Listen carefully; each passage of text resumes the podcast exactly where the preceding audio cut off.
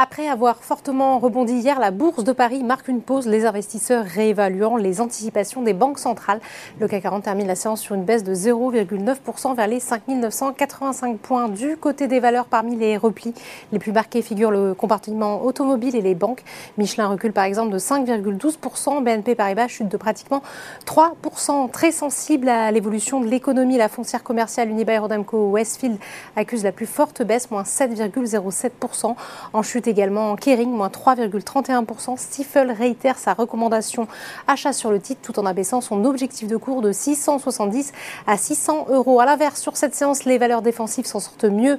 Et si leur Luxotica avance par exemple de 1,41%, Total Energy profite de la hausse des cours de l'or noir grâce à la décision de l'OPEP de réduire ses quotas de production de 2 millions de barils par jour. Le titre avance de 1,09%. Enfin, ST Micro, sauf la plus forte hausse, plus 1,48%. Passe maintenant au SBF 120 ou par ricochet. Les valeurs de l'automobile se replient fortement.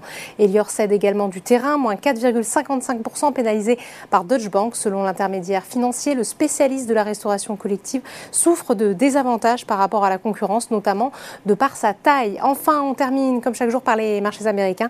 Wall Street a débuté en repli après sa progression du début de semaine. L'indice ISM des services pour septembre est ressorti supérieur aux attentes, un argument qui plaide en faveur d'une nouvelle hausse des taux. Voilà, c'est tout pour ce soir, mais n'oubliez pas, toute l'actualité économique et financière est sur Boursorama.